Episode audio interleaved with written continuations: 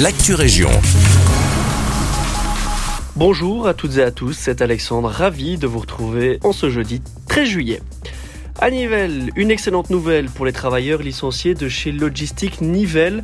En effet, mardi, le Parlement européen a validé, avec une majorité quasiment absolue, l'aide de 2,2 millions d'euros aux plus de 600 travailleurs touchés par ce drame social de l'an dernier. On rappellera qu'en 2021, l'entreprise une filiale de la société de transport et de logistique Kuehne-Nagel International, avait fermé afin de concentrer les activités de l'entreprise à Contiche en Flandre. L'aide portera notamment sur des services de conseil et de soutien à la recherche de l'emploi pour les travailleurs, la reconversion professionnelle sur mesure et la formation dans les compétences numériques et linguistiques.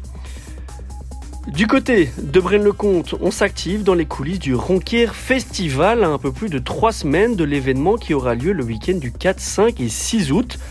Avec un sujet au centre de toutes les attentions de la part des organisateurs de l'événement, la mobilité aux abords du site. Après le petit couac de l'an dernier à l'arrivée des campeurs et festivaliers, l'organisation préfère anticiper en vue d'accueillir les quelques 28 000 visiteurs prévus pour cette édition.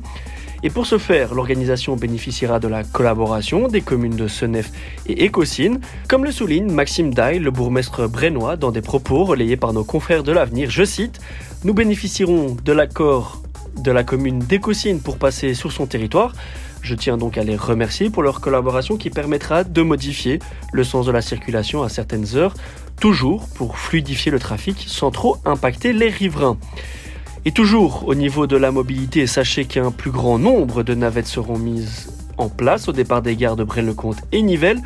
Les Ravels, eux, seront aussi ouverts pour permettre aux festivaliers de se rendre au festival à pied ou à vélo. Enfin, on termine à Waterloo, puisque la ville de la Butte au Lyon s'apprête à voir plusieurs projets immobiliers se concrétiser dans les semaines qui viennent.